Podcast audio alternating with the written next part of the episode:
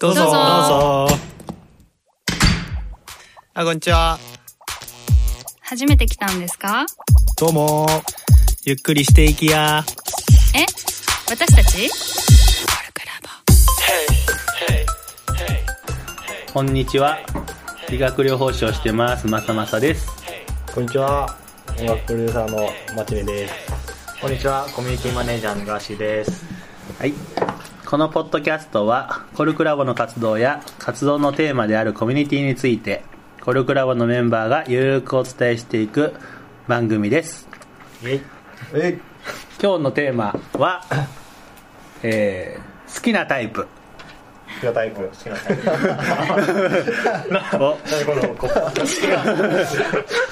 プ。男だけで、男だけで。男だけで喋るということで始めたいと思います。はい。好きなタイプね。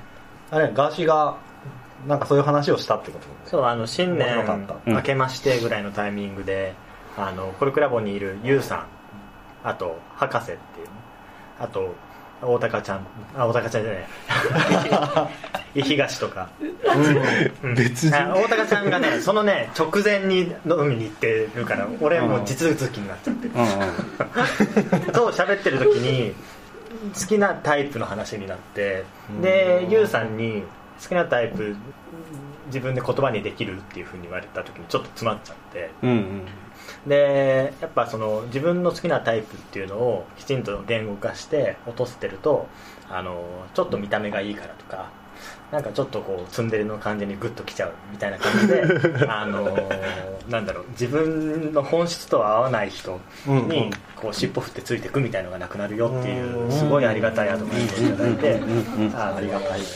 そう相談しながら自分を深掘りするという会があってなるほどな。盛り上がって すごい。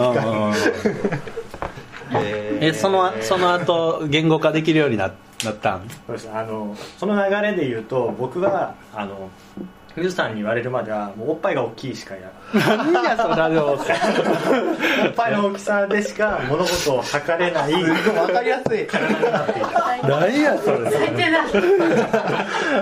あそういえばそこまでじゃないな僕は。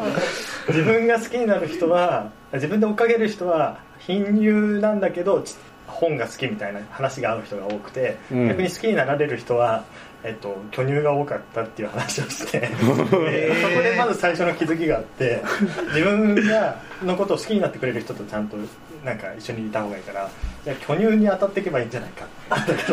え？好きになってくれる人にアタックした方がいいってこアタッとクした方がいいっていうか ちょっとエゴ もうななんでこれ深夜深夜番組みたいになってるけど大丈夫これ朝の6時から配信されるけど。えー、その好きにな、ガーシーを好きになる人に特徴があるんだね。傾向がある。そうたまたま巨乳が多かったえー、で僕が好きになる人はたまたま貧乳が多かったっていう。ので、へー。僕はもうそこの際しか見えないから。目が腐ってるだったんだけど、えー、でも面白い。僕例えば僕の好きな女優が例えば小泉京子とか、満島ひかりとかが好きですみたいな話をあのゆうさんとか博士とかにもしてたらうん。知性がある人が好きなんじゃないっていうのと、まあ、あの知性とあとすごいちょっと紐っぽいみたいなところが自分の推しポイントだっていう母性がある人がハマるんで推しポイント紐。刺激的なワードが。そうそう何言ってんだもう。で,、うん、でそうやってまあ考えていくうちにちょっと見えてきた。見えてきたんだ。でそう。知性と母性と、うん。あと自分の生き方をちゃんと持ってる。で格好好きで巨乳ぐらいな。ああかっこだけど好きになるタイプが巨乳ではないんでしょあ別に。なられるの方がは好きなんでしょうえでもなられるの違うんですよ。なんかビビッといいって思うのはこうたまたま貧乳人が多かったんだけどもう普通にじゃあ街を歩いててこうあいいなって思うのは何かっていうとおっぱいが大きい人。でそれはおなおかつあのたまたま元カノとかで僕の方にあっちからアプローチしてくれたのはおっぱいが大きい人だったっていうだけの話うーん。じゃあおっぱいは好きなんだっていうことよおっぱいねが好きなんですよ、うん。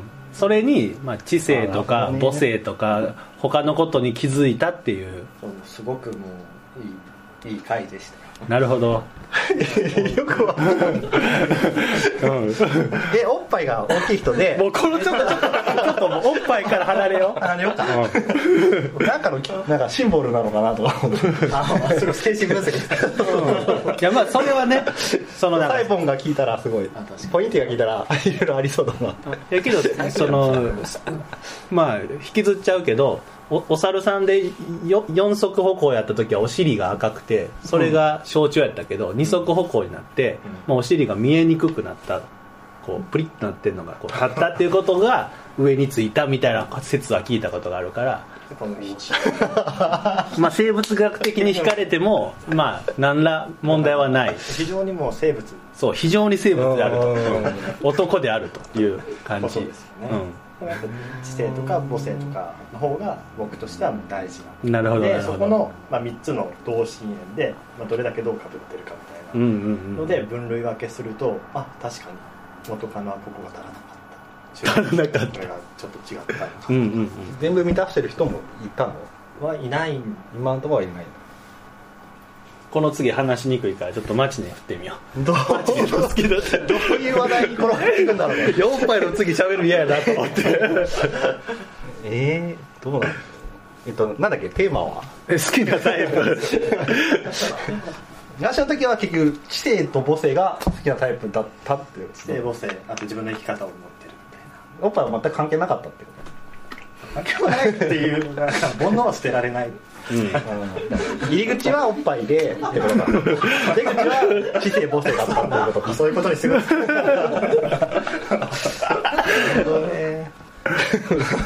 結構俺あどうまたややこしくなるかな。どっちかというと女性男性関係ない話で思ってて。うんいいよ。いいよいいよ。それでいこそれでもいい、ううんすごくいい。あとなんかあのちょ今日今日来る途中に聞いてたのはあのキングコングの西野さんと絵本作家の信美さんがやってるなんかニコニコ動画のチャンネルがあってうん。それ聞いててあ面白いなと思ってだただその2人いるうちにどっちが好きかと思うと僕は信美さんの方が好きで。え。でえっと多分あの何かこう やるってなった時に信美さんはもう本を作るって方に自分の力をバッて注いる人ででキングコングの西野さんはどっちかというと盛り上げるっていうか周りの人を巻き込むところにぱ力を注ぐ人だってなった時にこのやっぱじ作品を作る方にこう注力する人の方が好きだなみたいな。あー。読書会とかもうん。どうやって告知していくかとか広めていくかよりも完全にコンテンツというか会自体をどうしていくかってあいう方がマチネもそうだっていう。そうそうそうそっちが好きだしそうなりたいなっていうかう、ーん。最近すごい思うのはなんかその SNS をやろうっていう流れが一時自分の中であったけど、それよりも先にこう自分の名刺代わりになる作品をやっぱ作りたいみたいな方が今はすごい盛り上がっててたうん。そっち側をやりたいしそういうのやる人が好きだなっていうか。うん。ってなんかおっぱいと全然違ういやよかったよ。かったよかっただいぶとメタ的な話になって喋りやすくなった。本当。主観しかない。うん。まあよかったね。話その好きなタイプの話がおっぱいから入って知性に出ていった感じがいましたよね。うん。入り口は広いだきっとそういうおっぱい的なのもあると思うんだけどパッと見であこの人合うなみたいな。話とか。そうか結局最後はそのさっき言った生き方みたいなところでやっぱこの人好きだなとか思うかなとはすごい思ううんのはすごいあるかもね。なるほどな。生き方に共感できるかどうかうん。かなあの声を大にして言いたいのは僕はもう生き方に共感できるかが大事ですよそうだね。もうもう一回言っといた方がいいんじゃない？声を大にして言いたい。ねコミュニティマネージャーがね。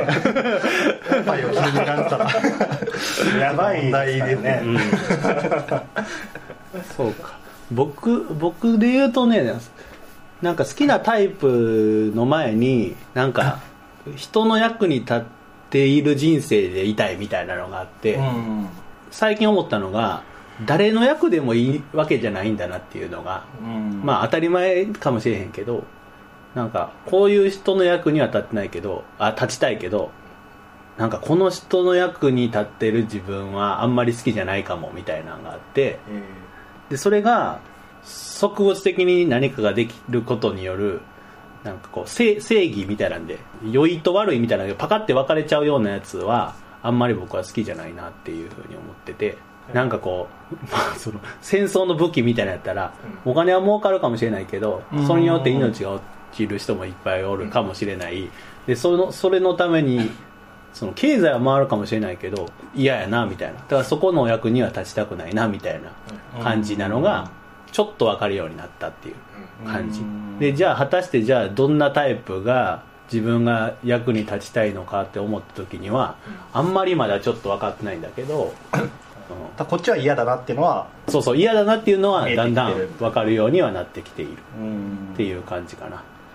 結構その仲良くしたい人とうんうん。なんかこの人と一緒に仕事するのは嫌だなみたいな、うん。なんでそうなのかなっていうのの言語化ができたりしたら、ううんんいいかもねうん。結構それで言うと確かに俺も好きなタイプってテーマだけど好きっていうよりも嫌いが先にあるかも。しれない、うんうん。この人嫌だなっていう違和感を積み重ねてって、この人はいいなってなってくるっていう。あの違和感って何なんだろで一個僕思うのはねななんか思考が見えない圧力みたいなのが僕はちょっと嫌で。うん。だからヒエラルキーみたいなのがうん。まああってもいいんだけどあるもんなんだから従わないといけないよねみたいな。そこで思考停止してるのはうん結構なんか思考停止嫌だね。嫌な感じ。超嫌。だからヒエラルキーでやることでこういうことがいいと思ってるからやってるんだけどまあいやダメなとこもあるよねって思いながらやってたりすると、まあ、そこにまあさっき言ったガーシーの言葉を借りると、まあ、知性みたいなのを感じるからいいいいかなって思ったりはする、うん。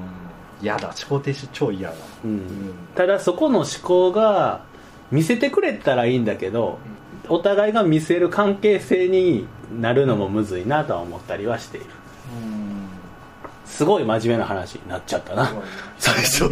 最初。幅がいいね。うな例えば高校の時の野球部で野球部活の組織ってすごいヒエラルキー、うんうん。で試合の時とか、うん。まあ、監督とかのサインに基本的には基本的にというか、まあ、絶対に、えー、と従ううん。っていうことなんだけどちょっと野球があんまり分かんない人には申し訳ないんだけど、まあ、試合中に僕の打席の時にバントのサインが出ました、でバントの構えをした時に一塁手と三塁手が超ダッシュしてきたから、うんうんうんえっと、もうそれを見てバスターって言って、うんうん。えっと、ダッシュしてきたからバット引いてその打った、うんでヒットになってランナー帰ってきたんだけどやっぱ戻ってきた時に監督に今なんでサインを無視無視したんだっていう話をされて、まあ、一塁三塁が出てきたから、えっと、僕はバスターをしましたっていうふうな話をしたら、えっとまあ、その判断考えた判断はよくわかるんだけど、えっと、そのなんで、えっと、サインを無視したんだっていう。でなおかつあのランナー帰ってからちょっとなんだろうみんなから称賛されてたんだけどうん。サインを無視したことによって称賛されてるのを認めさせちゃうと、えっと、これから自分がサインを出した時に迅速に物事が系統だって進まなくなっていっちゃうから、そこもちゃんと伝えた方がいいうんって思ってて、うんこのヒエラルキーの良さ良さまあ刻一刻と秒単位でこう、えっと、進んでいく試合とかにおいて、まあ、すぐに従うみたいのは、うんうん。まあ、ありっちゃありなんだろうけど、うんうん。その裏のところをやっぱり話せる環境がないと、うん。うんどちらにしてもダメなんだなっていうのはすごい思った。な。あとまあ考える力が身につかないうん感じもするよね。そうなんだよね。そこテンプレ化っていうかフォーマット化するのは超嫌だなって思うし、似てるかも結局なんか今個人の時代って言われてるのもその逆だと思うしね、自分の頭で考えてこういう理由でこうなんだっていうところをさっき言った考える力がないとうん。どうしてもよ弱いものになっちゃうっていうか出てくるものがうん。そ労力かけるだけの気持ちに自分ごと化しないっていうのがうんすごいあるんじゃないかなって気がしてて、考えるってことを経て自分ごとになっていって、うん。でマチネで言ったらそのできたもの、うん。コンテンツみたいなのが好きになるかどうかはうん。考える時間に比例したりする自分発信かどうかが超大事だろうしなるほど。だから音楽のプロデュースとかでも今までのプロデューサーってどういうブランディングするかとか全部考えてたんだけど、今も自分でセルフプロデュースする人と他のクリエイティブをどうつなげるかみたいなところがプロデューサーの仕事になってきてるのかなと思ってて、なんかその監督だけどつなぐだけっていうかうん。みんなで作るのをこう演出するみたいな方がうん今からの時代だと個人の持ってるこう力を発揮して面白いものが出てくるんだろうなって気がすごい。うーん。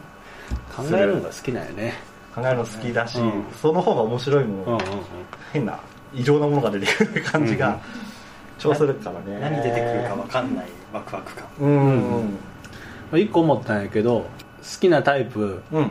女性の好きなタイプから始まり、うんなんかすごい抽象度の高い話になって もう一回女性に戻して戻そう。終わりにします？そうしましょう僕しかその話そうしてない。そうそうそうただのただのエロいやつが一人混ざったみたいになっちゃってるからさ。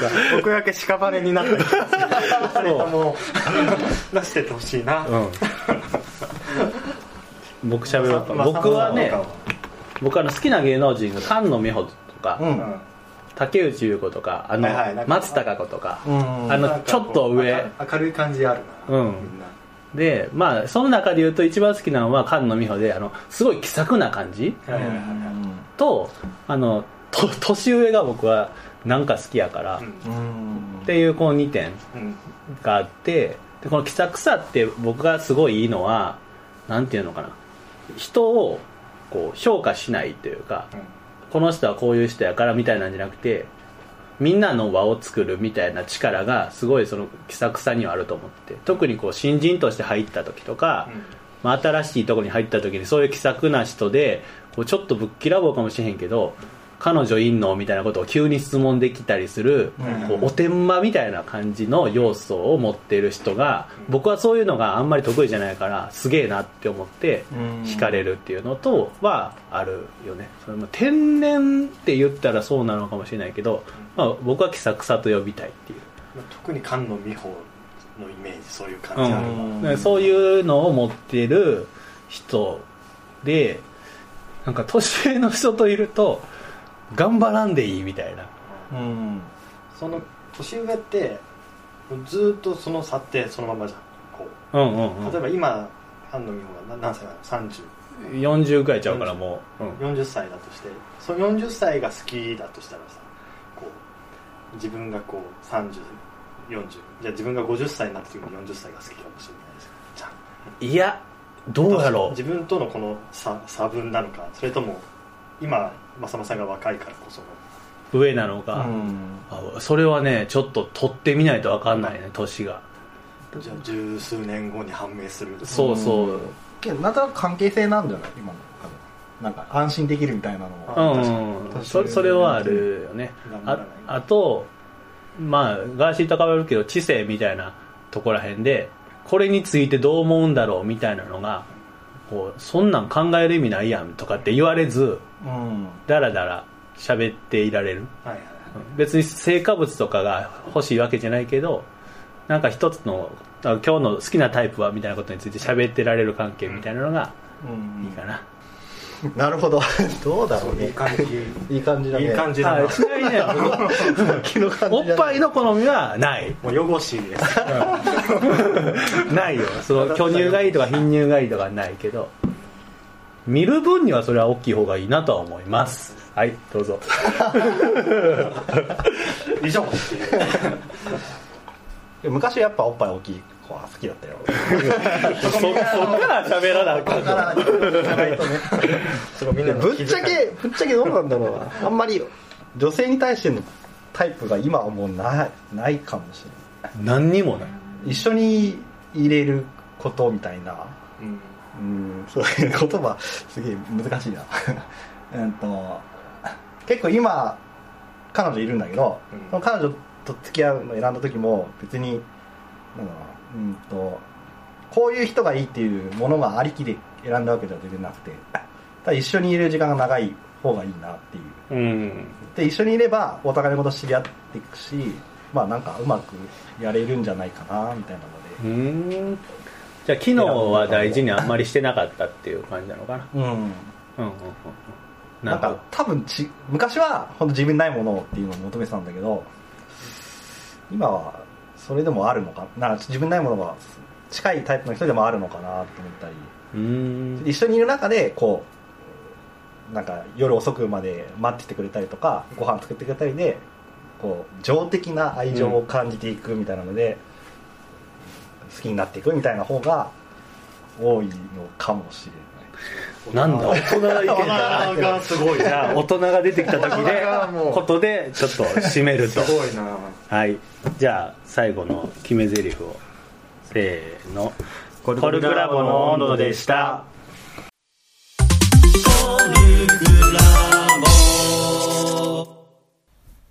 如月真一の一人爆破ジャックのコーナー。イエーイこのコーナーはノートの覆面編集者プロジェクトにて好評連載中の小説爆破ジャックと平凡ループの裏話をしていくコーナーです。爆破ジャックで検索すれば出てくると思うので検索してみてください。もしくは僕の如月真一のツイッターを見てもらえたら、まあ、宣伝してしまくってると思うのでそこからもたどれると思います。で今はちょうど56話目が公開された頃かな。乗客の一人が探偵だということが判明しました、まあ、このくらいのネタバレはいいよね。この立花という探偵は昔から書いている小説に登場するキャラクターだからまあ動かしやすくて今回の爆破ジャックにも登場してもらったって感じです。でモデルがいるわけじゃないんだけど昔会社の同期に元探偵っていう人がいてでその人から実際の探偵はどんなことしてるのかっていう話を聞いたことがあってまあ 浮気調査ばっかりらしいね。であとテレビとか見ててこんなん違うよ嘘だよって思うことってある？って聞いたら尾行のために夜の住宅街でもライトをつけないで車を走らせるって聞いて危ねえわって思ったっていうことね。まあ脱線しましたけど話を戻しますとえーこの探偵立花は後輩にも活躍するので楽しみにしてもらえたら嬉しいです。じゃあ今週はこんな感じかな、えー爆破ジャックと平凡ループはノートにて、えー毎週木曜の夜と日曜の夜に更新予定です。お読みいただきましたらノートでハートの応援と、えーノートやツイッターで、えーハッシュタグ爆破ジャックでのご感想もお待ちしております。ではではまたまた。